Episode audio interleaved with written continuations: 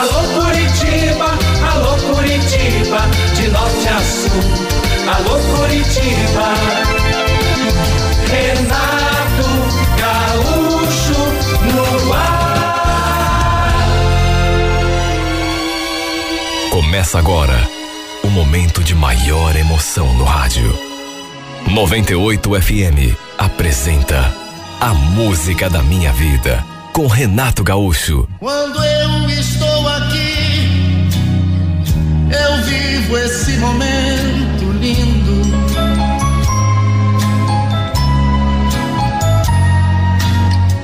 Olhando pra você e as mesmas emoções sentindo. A minha esposa sempre foi uma pessoa maravilhosa. E eu não estou exagerando. Se dava bem com todo mundo. Eu nunca vi alguém dizendo que não gostava da Selma. Nunca. Nunca ouvi alguém falando mal dela. Minha mulher sempre teve um coração do tamanho do mundo. Sempre foi capaz de tirar da boca para não deixar outra pessoa com fome.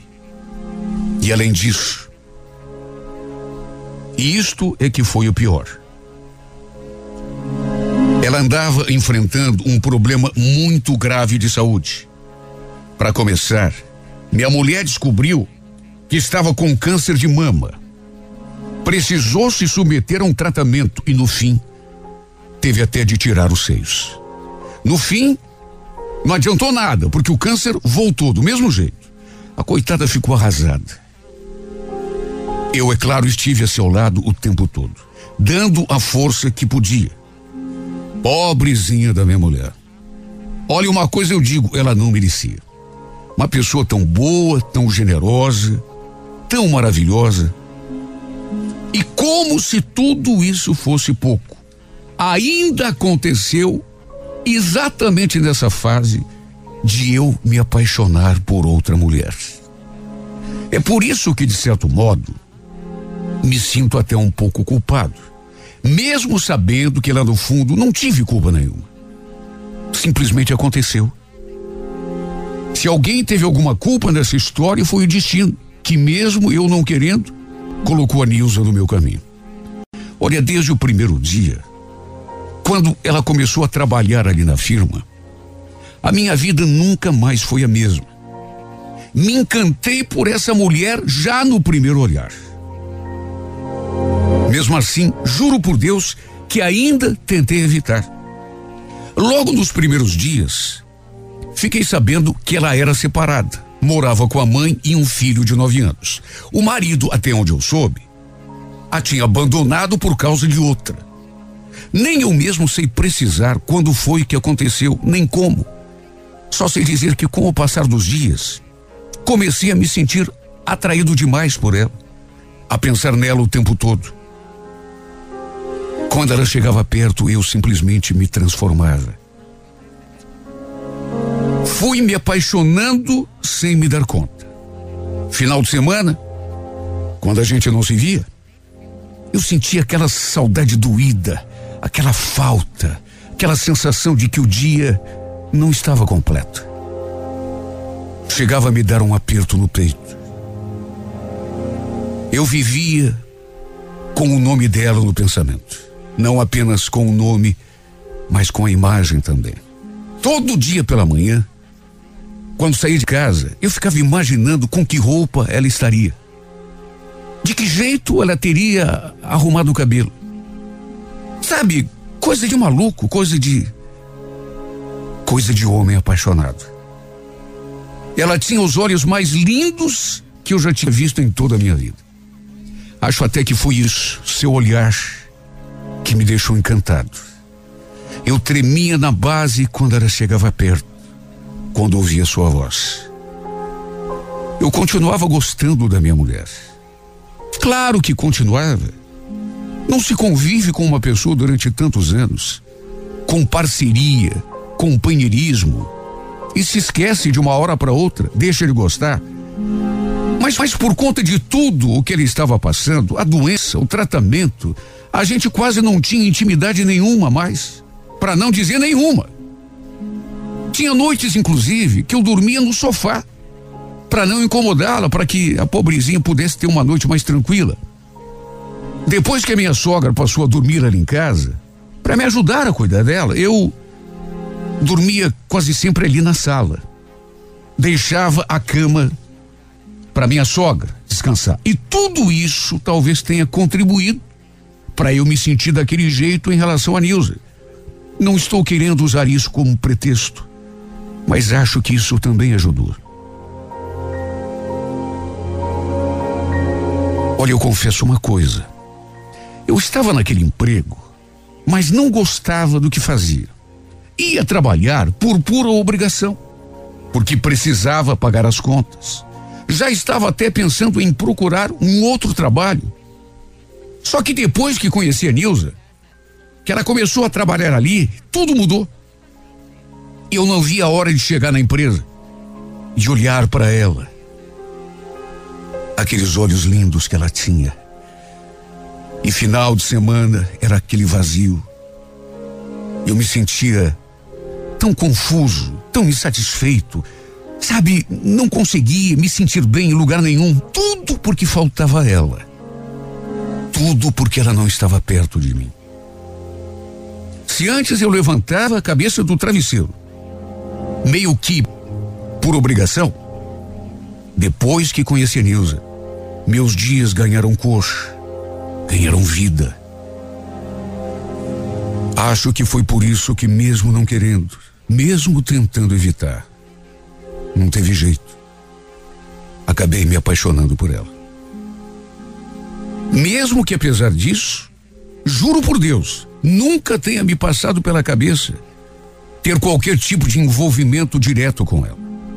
Em primeiro lugar, por respeito à minha esposa pela situação complicada que ela vinha enfrentando. E depois, porque nunca foi da minha índole trair a confiança de alguém, principalmente de alguém como a minha mulher. Uma pessoa que, repito, sempre foi companheira em todos os momentos da nossa vida a dois. Até que no final do ano passado, a empresa organizou uma festa no final de ano. Aconteceu lá mesmo na firma. Teve até amigo secreto. E não sei se por destino, acabei tirando a Nilza. E como se fosse pouco, ela também me tirou. Até hoje, eu fico pasmo com esta coincidência. Ou será que não foi coincidência? Ou será que foi coisa do destino? Olha, parece até que estou vendo, no momento da revelação do amigo secreto, as palavras que ela falou, quando contou quem tinha tirado. Bem, o meu amigo secreto é uma pessoa que eu admiro muito. A gente não conversa bastante, mas eu tenho uma grande admiração por ele.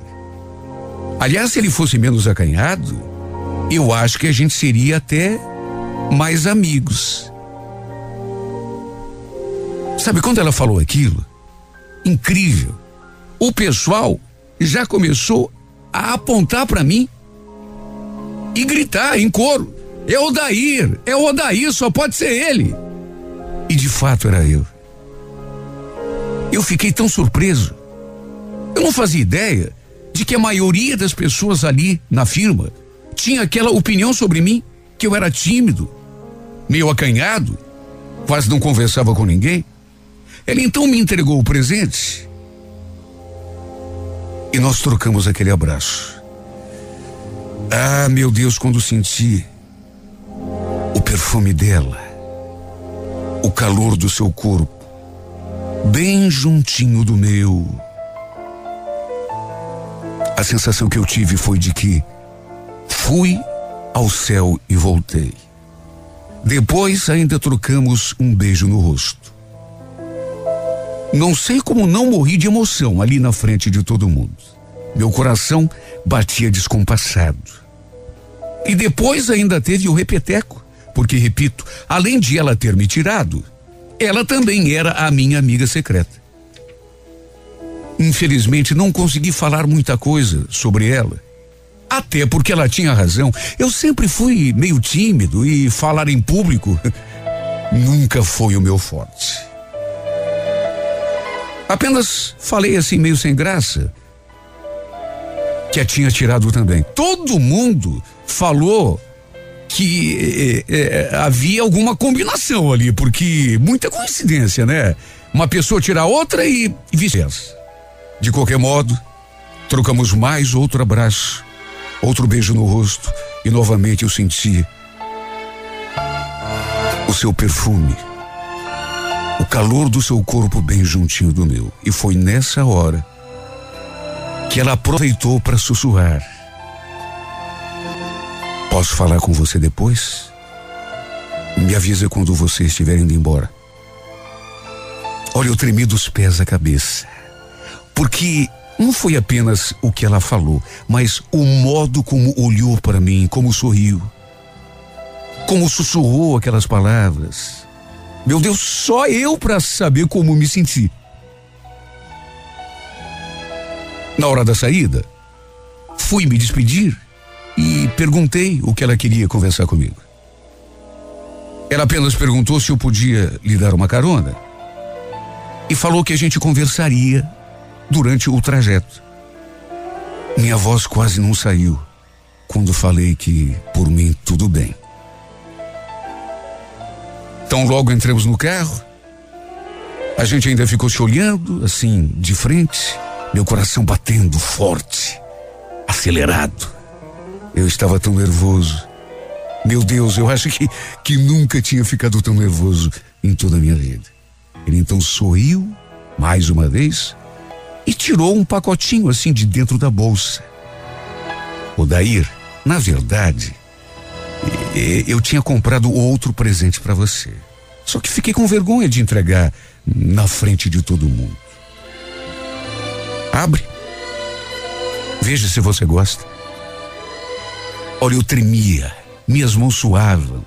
E ela percebeu o meu sufoco, tanto que falou: Nossa, Dair, você está tremendo? E eu estava mesmo. Na verdade, eu estava tão apaixonado por essa mulher. Ela causava um terremoto tão grande dentro de mim que nem ela mesma fazia ideia. Foi a maior dificuldade do mundo para eu abrir aquele embrulho era um perfume. Era um perfume dentro de uma caixinha assim delicada. Ela então pediu que eu passasse um pouquinho para ver se gostava do cheiro. E eu dei assim uma borrifada assim bem de leve. Ele então se aproximou e cheirou o meu pescoço. E foi bem nessa hora que aconteceu. Ainda estávamos ali no estacionamento da firma, mas nem isso foi capaz de impedir que aquele beijo acontecesse. Quando ela se aproximou de mim, cheirou o meu rosto para experimentar o perfume que havia me dado. E chegou com aquela boquinha linda pertinho de mim. Ah, eu não resisti. Meu Deus, quanto tempo que eu tinha vontade de fazer aquilo. Muito, muito. Beijo começou assim, bem delicado, bem de leve. Depois, um abraço, um carinho, outro beijo, um pouco mais. um pouco mais quente. Outro abraço mais apertado. De repente, começou a esquentar. Até que ela me convidou para ir à sua casa. Segundo ela, sua mãe e seu filho estavam passando o final de semana na casa de uns parentes no interior, de maneira que ela estava sozinha.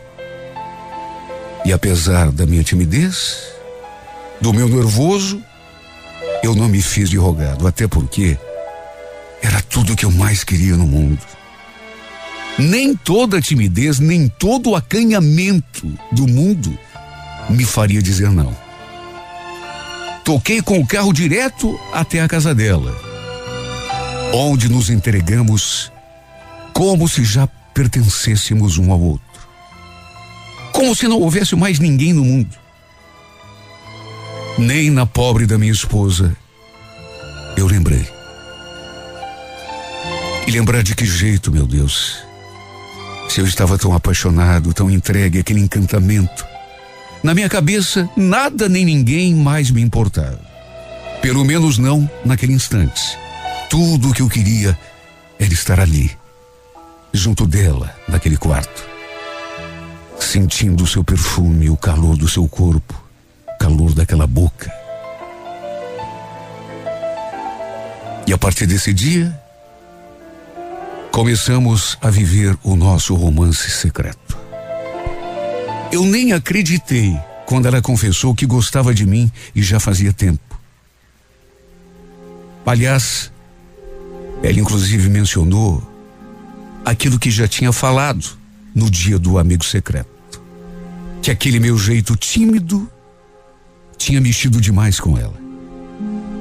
Nos encontrávamos todos os dias quando havia expediente e às vezes final de semana também. Invariavelmente, eu lhe dava carona até o terminal. Por conta da situação da minha esposa em casa, há muito tempo eu não me sentia daquele jeito, vivo, feliz, animado. Eu me sentia nas nuvens, como se fosse um adolescente que se descobre apaixonado pela primeira vez. No fundo, estava vivendo um verdadeiro conto de fadas.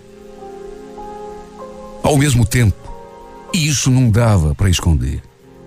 Quando chegava em casa, me deparava com uma triste realidade. Minha mulher naquele estado, deprimida, desanimada, por conta da doença, do tratamento. Minha sogra morando ali com a gente, para poder cuidar da minha mulher. Não bastasse o clima que era de tristeza, eu sentia muita culpa por estar tão feliz enquanto ela estava naquela tristeza. Mesmo assim, continuei meu namoro escondido com a Nilza. Até que não sei como aconteceu. Um dia cheguei no trabalho e a Nilza me chamou assim num canto, dizendo que tinha uma coisa para me contar. E quando ela disse o que tinha acontecido, eu levei um susto porque não esperava. Tua sogra apareceu lá em casa, Odair. Você acredita? O quê? Tô te dizendo. Apareceu lá em casa e me falou cada coisa que, olha, conversou até com a minha mãe, se você quer saber. Eu quase morri de vergonha quando a mãe ficou sabendo que eu eu estava envolvido com um homem casado. Segundo a Nilza, minha sogra foi pedir para ela parar de se encontrar comigo, se afastar de mim. Com toda a situação delicada da minha mulher, numa cama, doente, com câncer, se tratando, chegou a fazer chantagem emocional para ver se isso comovia a Nilza e a mãe dela.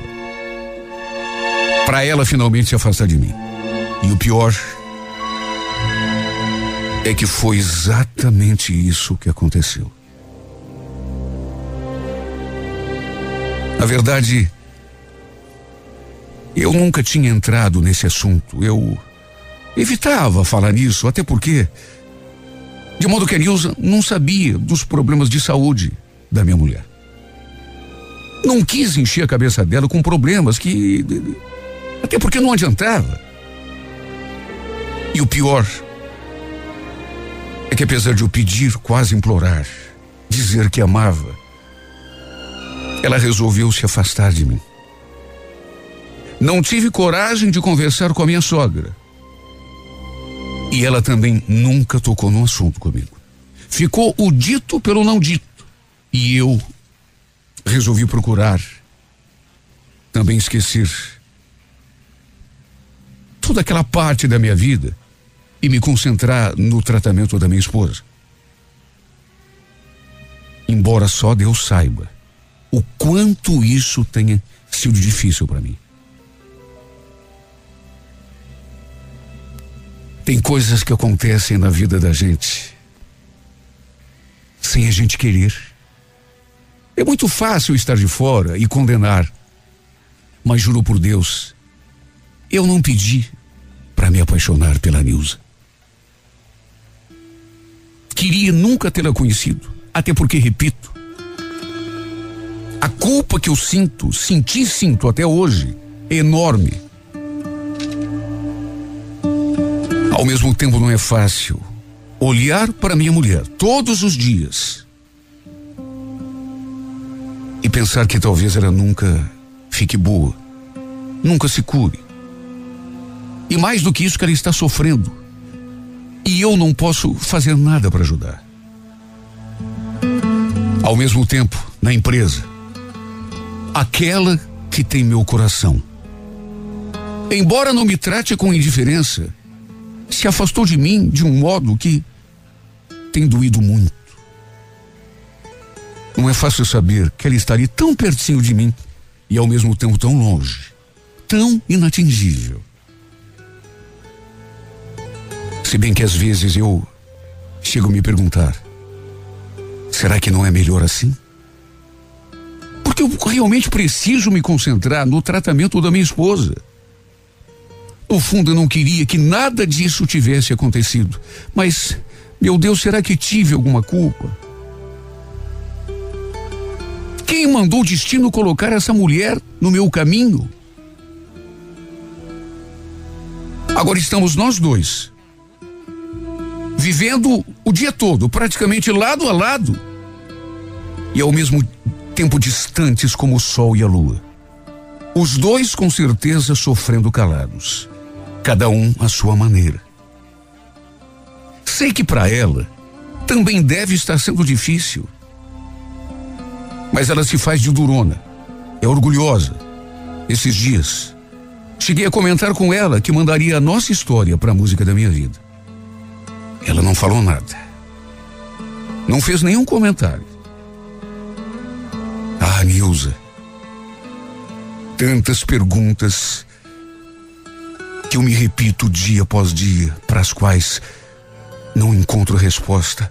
Por que não nos conhecemos num outro momento da nossa vida? Por que tinha de ser justamente agora? Quando essa tempestade cruzou o meu caminho? Se a minha mulher não estivesse passando por tantos problemas, por uma fase tão difícil, juro por Deus, eu sairia de casa para podermos viver o nosso amor em paz. Porque eu te amo. E sei que você também me ama. Embora se faça de durona, embora se faça de orgulhosa, eu largaria tudo, jogaria tudo pro alto só para ficar pertinho de você. Porque eu te amo e não há pouco. Me apaixonei de um jeito como nunca me senti em toda a minha vida. Juro por Deus, se minha esposa não estivesse tão doente, eu jogaria tudo pro alto. Sairia de casa hoje mesmo para podermos viver o nosso amor. Mas de que jeito vou virar as costas para Selma? De que jeito vou deixar minha mulher, que um dia eu jurei amar e respeitar, pelo resto da vida? De que jeito vou deixar minha esposa sozinha, justamente no momento em que ela mais precisa de mim? Me diga, Nilza, de que jeito?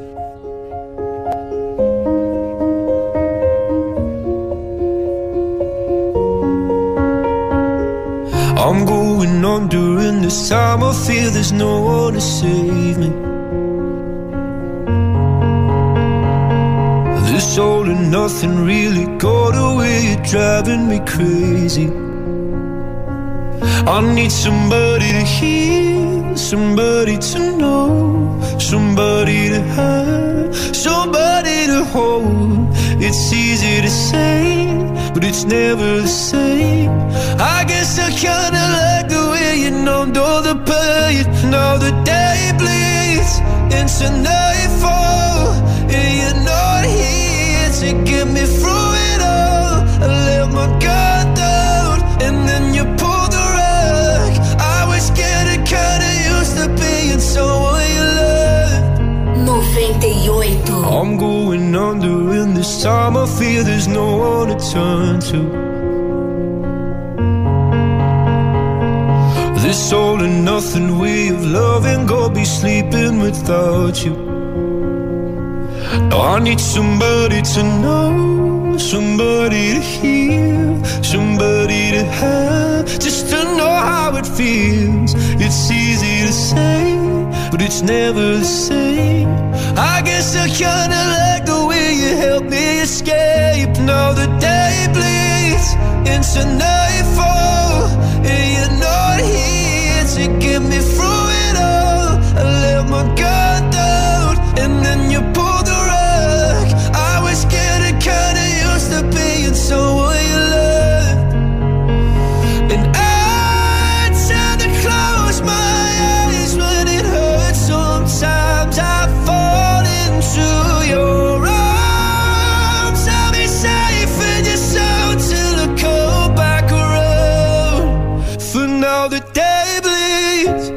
nightfall. You're not here to get me through it all. I let my guard down, and then you pulled the rug. I was getting kinda used to being so someone you love, but now the day bleeds into nightfall. You're not here to get me through it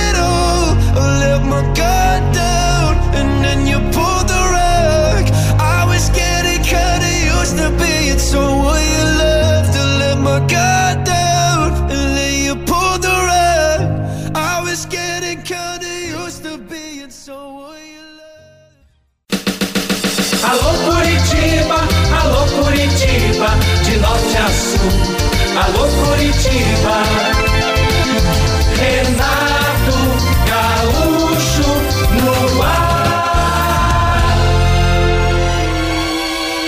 Começa agora o momento de maior emoção no rádio. 98 FM apresenta A Música da Minha Vida com Renato Gaúcho. Quando eu estou aqui, eu vivo esse momento lindo.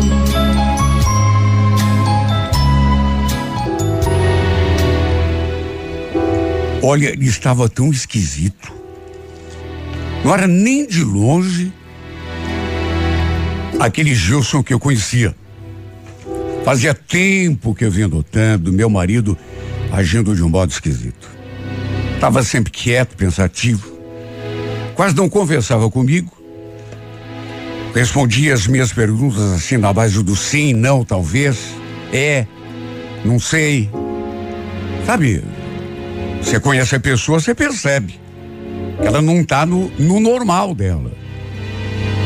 Qual a primeira coisa que uma mulher pensa quando o marido começa a agir desse jeito?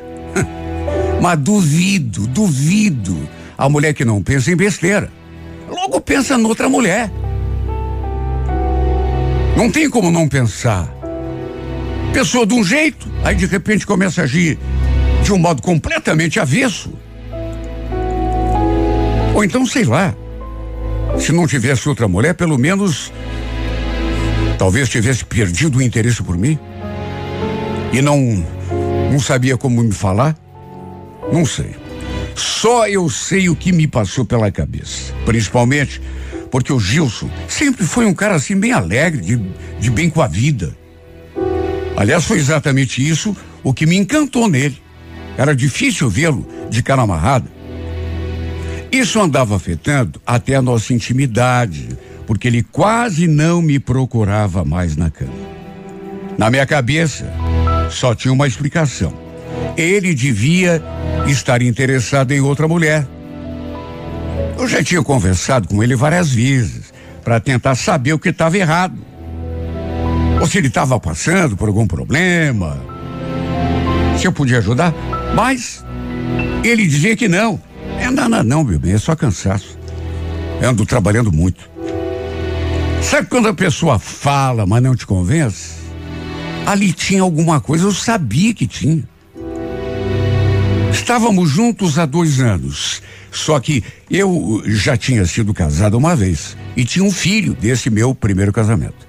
O Marcelinho já estava com sete anos. E olha, Até com o menino. O Gilson andava diferente. Ele gostava do meu filho. Os dois se davam bem. Às vezes, mesmo cansado, ele, sabe, não, não esquecia do menino, ia lá, brincava com ele, conversava. Chegava do serviço e ainda tinha energia para conversar com o moleque. Só que de uns tempos para diante tudo mudou, até isso. Até com o Marcelinho ele parecia assim meio frio. E na minha cabeça, repito, só podia ter um motivo. E só de pensar nisso, eu me virava pelo avesso, porque gostava dele. Lembro que um domingo, enquanto a gente tomava café, é, aconteceu uma coisa. De repente, é, é, a pessoa veio me falar. É, eu ando meio preocupado, Daniela. As coisas não andam muito bem lá na loja, viu? As vendas estão caindo. Esse mês, por exemplo, quase nem vou ter comissão. Não vendi quase nada. Sério, amor, mas vem cá. E, então é por isso que você anda assim estranho? E você queria que eu estivesse como? Sorrindo? As contas não param de chegar?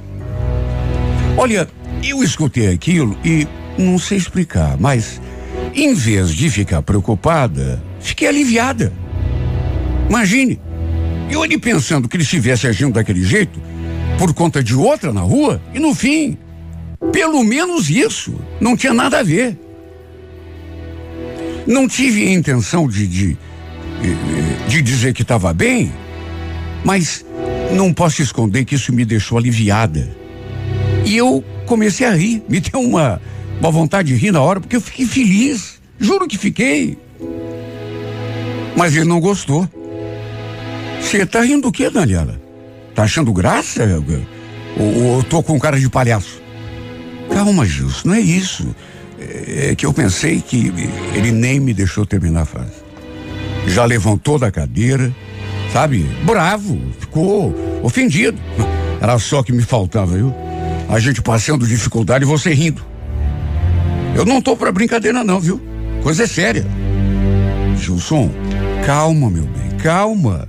Eu não tô rindo da situação. Eu sei que é, é, é coisa séria.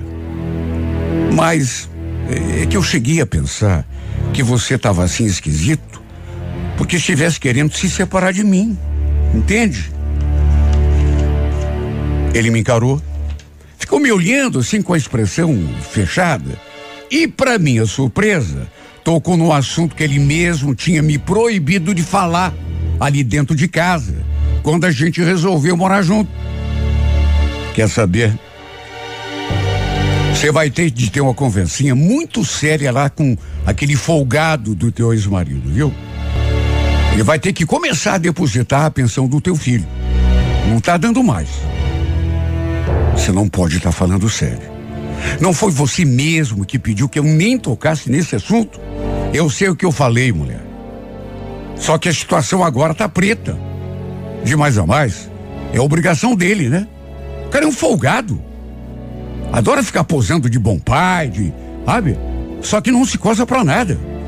Não compra um tênis, um, um, uma camisa pro moleque. Juro. Eu não esperava ouvir aquilo da sua boca, porque na época, quando a gente resolveu que ia morar junto, ele mesmo disse que não queria saber de nada que viesse do meu ex-marido. Que ele daria tudo o que o Marcelinho precisasse. Não falei nada. Até porque o Marcos sempre foi assim, meio devagar mesmo nessa questão. Ele praticamente não ajudava com nada depois que a gente se separou. Lá de vez em quando, dava um dinheirinho assim para comprar alguma coisa pro filho. Mas sabe, micharia. Ele tinha uma boa relação com o nosso filho. Contar isso, eu nunca pude reclamar. Toda semana vinha pegar o menino para passar um tempo com ele. Os dois se adoravam. Só que quando o assunto era dinheiro, ele saltava fora. Ele nunca quis sentar comigo, por exemplo, para a gente conversar sobre pensão. Mesmo na época em que eu e o Gilson nem estávamos juntos ainda. Por isso, inclusive, quando fomos morar juntos e o Gilson veio me falar que não queria saber de dinheiro do meu ex-marido, não falei nada, né? Até porque sabia que seria difícil convencer o Marcos a ajudar. Ele e o Gilson, aliás, nunca se deram bem. Até porque é difícil, né? Nessa condição, assim, de marido e ex-marido. Quando o Marcos vinha buscar o Marcelinho ali em casa, o Gilson já ficava de cara virada, enfesado lá no canto dele. Os dois praticamente nem se olhavam na cara. Mas enfim, diante das coisas que ele falou, eu disse que ia ligar para o Marcos para ter uma conversa com ele a respeito da pensão do menino. E sem desfazer a carranca, ele falou: É, tá na hora mesmo, viu? Tá na hora. Olha, eu fiquei me sentindo mal com essa história. O clima ali em casa, aliás, ficou meio pesado. Depois dessa nossa conversa, praticamente nem falamos mais um com o outro. Ele ficou lá no canto dele e eu fiquei no meu. Evitávamos até olhar um para o outro. Eu fiquei me torturando com aquela situação, porque me senti incomodada, apesar de ter consciência de que ele tinha razão. Ele não era mesmo obrigado a arcar com as despesas de uma criança que não era filho dele. Por mais que o Marcelinho estivesse morando ali com a gente e por mais que os dois se dessem bem. O Gilson dava tudo para ele: roupa, comida, brinquedo, tudo que se possa imaginar, mesmo não sendo sua obrigação. Verdade seja dita. Ele adorava o meu filho. Tratava dele como se fosse, fosse seu filho de sangue. Por isso estranhei, não exatamente ele ter dito aquilo tudo, mas o modo como ele falou. Eu entendi a situação, mas sabe, o, o modo como ele enfim. Desde que começamos a ficar juntos, aquela foi a nossa primeira rusga. Nem dava para chamar de briga, porque a gente não brigou. Apenas conversamos sobre um assunto delicado, né? Que de certo modo trouxe incômodo para nós dois. Por um lado, repito, fiquei aliviada. Por saber que não era por causa de outra mulher que ele andava daquele jeito, estranho à tarde, fui até a casa da minha mãe com meu filho, conversei com ela, contei o que tinha acontecido e, e pedi um conselho. Ela falou aquilo. Ele tem razão, filho. O Marcos já devia estar pagando essa pensão há muito tempo, né? Imagine. Marcelinho não tinha nem dois anos quando vocês se separaram.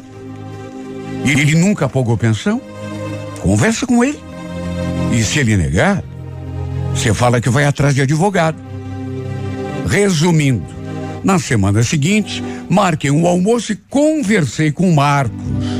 Mas como eu já esperava, ele enrolou, falou que ia pensar, que ia fazer as contas, depois começou a reclamar que a situação dele também não estava legal, ou seja, resolveu muito pouco. E justamente naquele fim de semana, ele passou em casa para pegar o Marcelo. E eu vi que o Gilson ficou olhando para a cara dele assim, meio na bronca. O Marcos nem chegou a entrar em casa. Ficou esperando o Marcelinho ali no portão. Marcelinho foi até lá, só que dali a pouco voltou. E já entrou perguntando: Mãe, a, a senhora tem dinheiro? É que o pai vai me levar para andar de bicicleta no parque, mas não tem dinheiro para comprar pipoca e refrigerante para mim. Olha, a impressão que me deu que aquilo foi até de caso pensado. Juro. Meu Deus, justamente naquela semana em que eu tinha ido atrás dele para falar da pensão, ele me vem com aquela. Olha, foi instantâneo. No que meu filho falou aquilo, o Gilson já levantou do sofá. Você não vai dar dinheiro nenhum, Daniel. O cara que pague do bolso dele. Escutou, Marcelinho? Peça dinheiro pro teu pai. Olha, ficou um clima tão pesado. Até porque o Gilson nunca tinha feito aquilo, nunca tinha falado naquele tom com o Marcelinho, que aliás já fez cara de choro na mesma hora. Eu queria dar dinheiro para ele, mas o Gilson me proibiu. E juro, pensei até que ele fosse lá fora falar alguma coisa pro Marcos. Chegou a se aproximar da porta e fez menção de sair. Ainda bem que acabou dando meia volta. Mas eu vi, só pela sua expressão, que ele ficou muito, mas muito irritado. E para não piorar, acabei não dando dinheiro e levando o meu filho até o portão. Aproveitei para perguntar para o Marcos se ele já tinha visto alguma coisa em relação àquilo que a gente tinha conversado. E adivinha? Ele de novo desconversou e disse que depois a gente falaria do assunto. Olha, eu tive de escutar um monte depois que entrei. O Gilson ficou falando mal do Marcos no meu ouvido, mas sabe, começou e não parava mais. Me senti no meio de um fogo cruzado. O fato é que isso começou a refletir de maneira muito negativa no nosso relacionamento. A gente começou a se estranhar e agir como se fôssemos desconhecidos ali dentro de casa, coisa que nunca tinha acontecido. E aquele jeito dele, que ele assumiu, sabe, a partir de uma certa altura, começou a me deixar preocupada, nervosa, até porque ele mudou muito ergui a voz para mim e para o Marcelinho do nada. Eu até procurava relevar, porque sabia que ele estava enfrentando dificuldade. As vendas na loja não iam bem. Só que meu filho, coitadinho, não entendia. Tanto que toda vez que o Gilson gritava com ele, ele ficava assustado. Fazia aquela carinha de choro. Meu filho não era adulto para entender o que estava se passando. Por isso, sabe, me cortava o coração. Principalmente porque os dois se davam bem. Eram amigos. Olha, cheguei a pensar que o Gilson estivesse tentando forçar uma situação. Porque estivesse querendo se livrar de nós dois. Sei lá. Quem sabe estivesse arrependido de ter nos levado para morar ali com ele. E estivesse sem coragem para falar claro, né? Que queria ficar sozinho. Olha, eu cheguei a pensar nisso, inclusive. Porque o fato de ele estar tá passando dificuldades não justificava nos tratar daquele modo. Para complicar, um dia meu ex-marido foi buscar o Marcelinho em casa e o Gilson saiu lá fora para bater boca com ele. Olha, quando ele saiu e eu pressenti o que ia acontecer, eu fiquei assim, preocupada. Claro que fiquei, né? Imagine.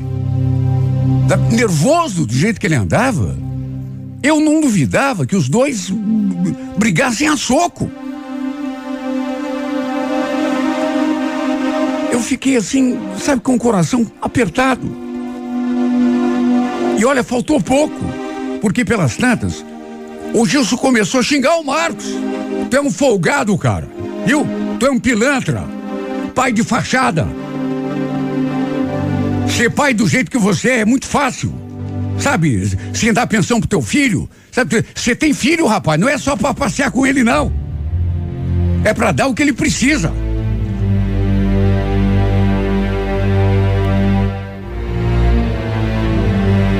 Olha, tudo aquilo que ele me dizia quando a gente conversava sobre o assunto, ele falou na cara do meu ex-marido. E a consequência disso foi que o Marcos saiu com o menino e não o trouxe de volta. Quando começou a escurecer e os dois não chegavam, eu comecei a me preocupar. Liguei para ele para saber o que tinha acontecido. E ele falou: O que aconteceu, você quer saber? É que eu resolvi que o Marcelinho vai dormir aqui em casa hoje, viu, Daniel? Aliás, ainda estou pensando se vou levar ele de volta amanhã. Não. Não. Você não pode fazer isso, Marcos. Olha, você trate de trazer meu filho agora. O lugar dele é aqui comigo. Eu sou mãe dele. E eu sou o pai. Não gostei nada das coisas que esse imbecil aí do teu marido me falou, viu? Quem ele pensa que é para falar comigo desse jeito? Eu não quero meu filho mais perto desse cara. Você tá me entendendo? Fato é que a tensão foi crescendo. Eu fui me sentindo dia a dia no meio daquela guerra, daquele. Eu amava o Gilson, não queria ficar vivendo naquele clima. Muito menos me separar. Mas sabe, eu andava tão nervosa e, e tão colocada contra a parede que um dia fui obrigada a falar. Olha, Gilson, se você continuar me tratando desse jeito, você é obrigado a arrumar as minhas coisas e ir embora, viu? Não tô mais aguentando. Não foi para isso que eu resolvi vir morar aqui com você. Nem eu, Daniela. Nem você o quê? Sabe o que eu tô achando? Que o problema não é falta de dinheiro, não, viu? Não é a pensão do Marcelinho. O problema é com ele, né? Com ele e comigo. Pode falar. Você se cansou da gente, né? Você só está inventando pretexto porque está querendo se livrar de nós. Só que não sabe como. Sabe o que ele respondeu? Nenhuma palavra.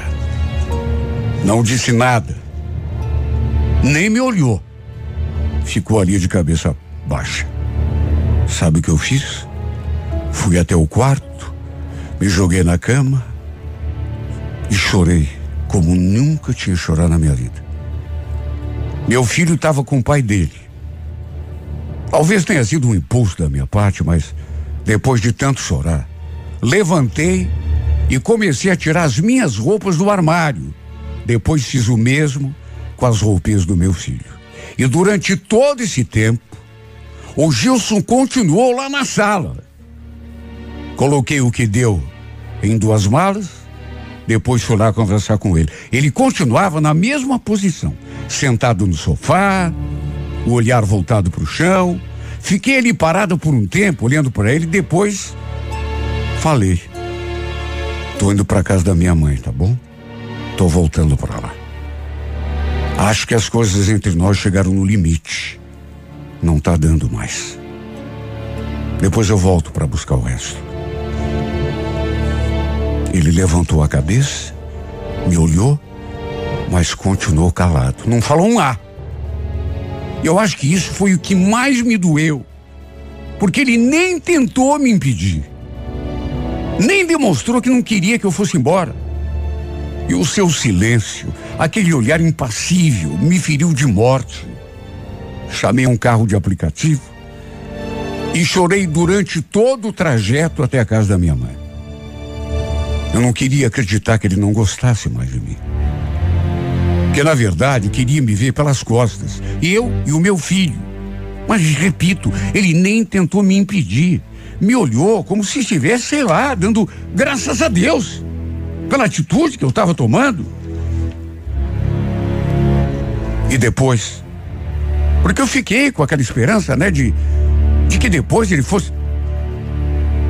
Ele não foi atrás de mim. Nem depois ele foi.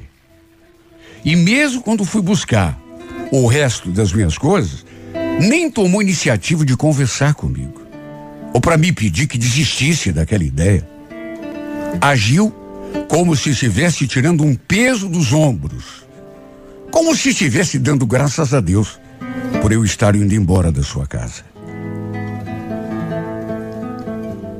Sabe, tem hora que eu me pergunto, será que os problemas que ele andava enfrentando secaram o coração desse homem?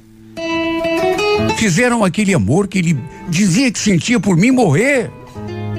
Eu não queria acreditar nisso, mas que, que eu vou fazer? A que conclusão que eu posso chegar? Desde que eu saí daquela casa, que ele não veio atrás de mim. Nem para dizer que estava com saudade, ou para me pedir que pensasse melhor, nada. Desde que eu falei que ia sair de lá, ele não disse uma palavra. De modo que eu só posso pensar uma coisa: que realmente acabou. Já ouvi várias vezes aquela frase, né? Quando o dinheiro sai pela porta, o amor sai pela janela. Mas quer saber, eu nunca acreditei muito nisso. Nunca imaginei que isso fosse acontecer justamente comigo, porque claro que a falta de dinheiro complica, deixa todo mundo nervoso, mas acabar com um amor sincero, ah, isso não. Me desculpe, mas isso não. Ele nem tentou me impedir de ir embora. Depois, agiu como se nada tivesse acontecido. Não me ligou, não mandou uma mensagem. Sabe, não veio atrás. Ele não me quer mais. Eu não tenho outra conclusão a, a chegar, porque ele não fez nada, não disse uma palavra. Parece que não está nem aí. Me esqueceu. Deixou de mamar. Simplesmente desistiu de mim.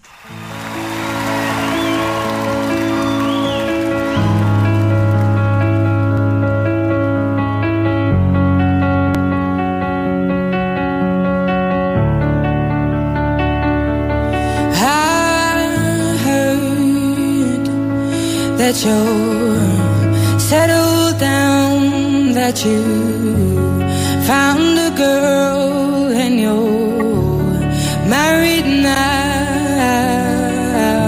I heard that your dreams came true.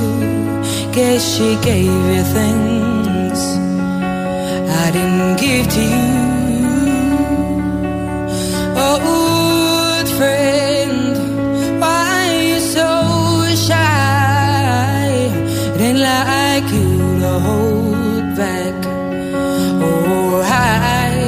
From the light.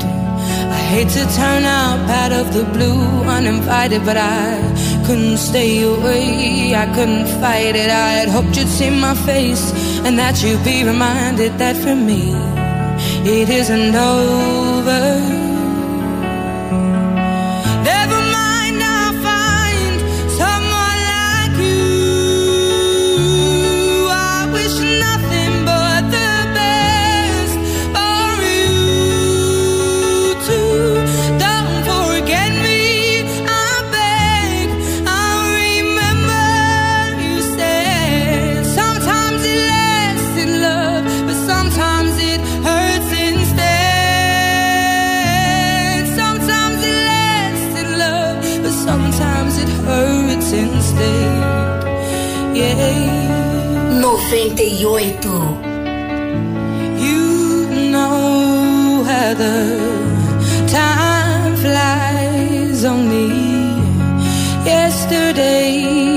The time of our lives. We were born and raised in a summer haze, bound by the surprise of our glory days. I hate to turn up out of the blue uninvited, but I couldn't stay away. I couldn't fight it. I had hoped you'd see my face and that you'd be reminded that for me it isn't over. Roy Lapahoo, will you sing it for me?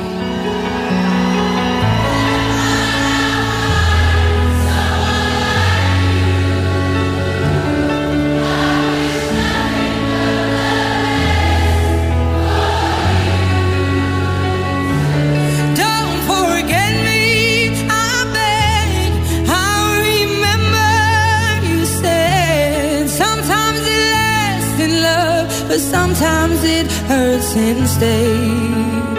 Yeah, nothing compares, no worries or cares, regrets and mistakes that memories made. Who would have known how bittersweet this would taste? One more time.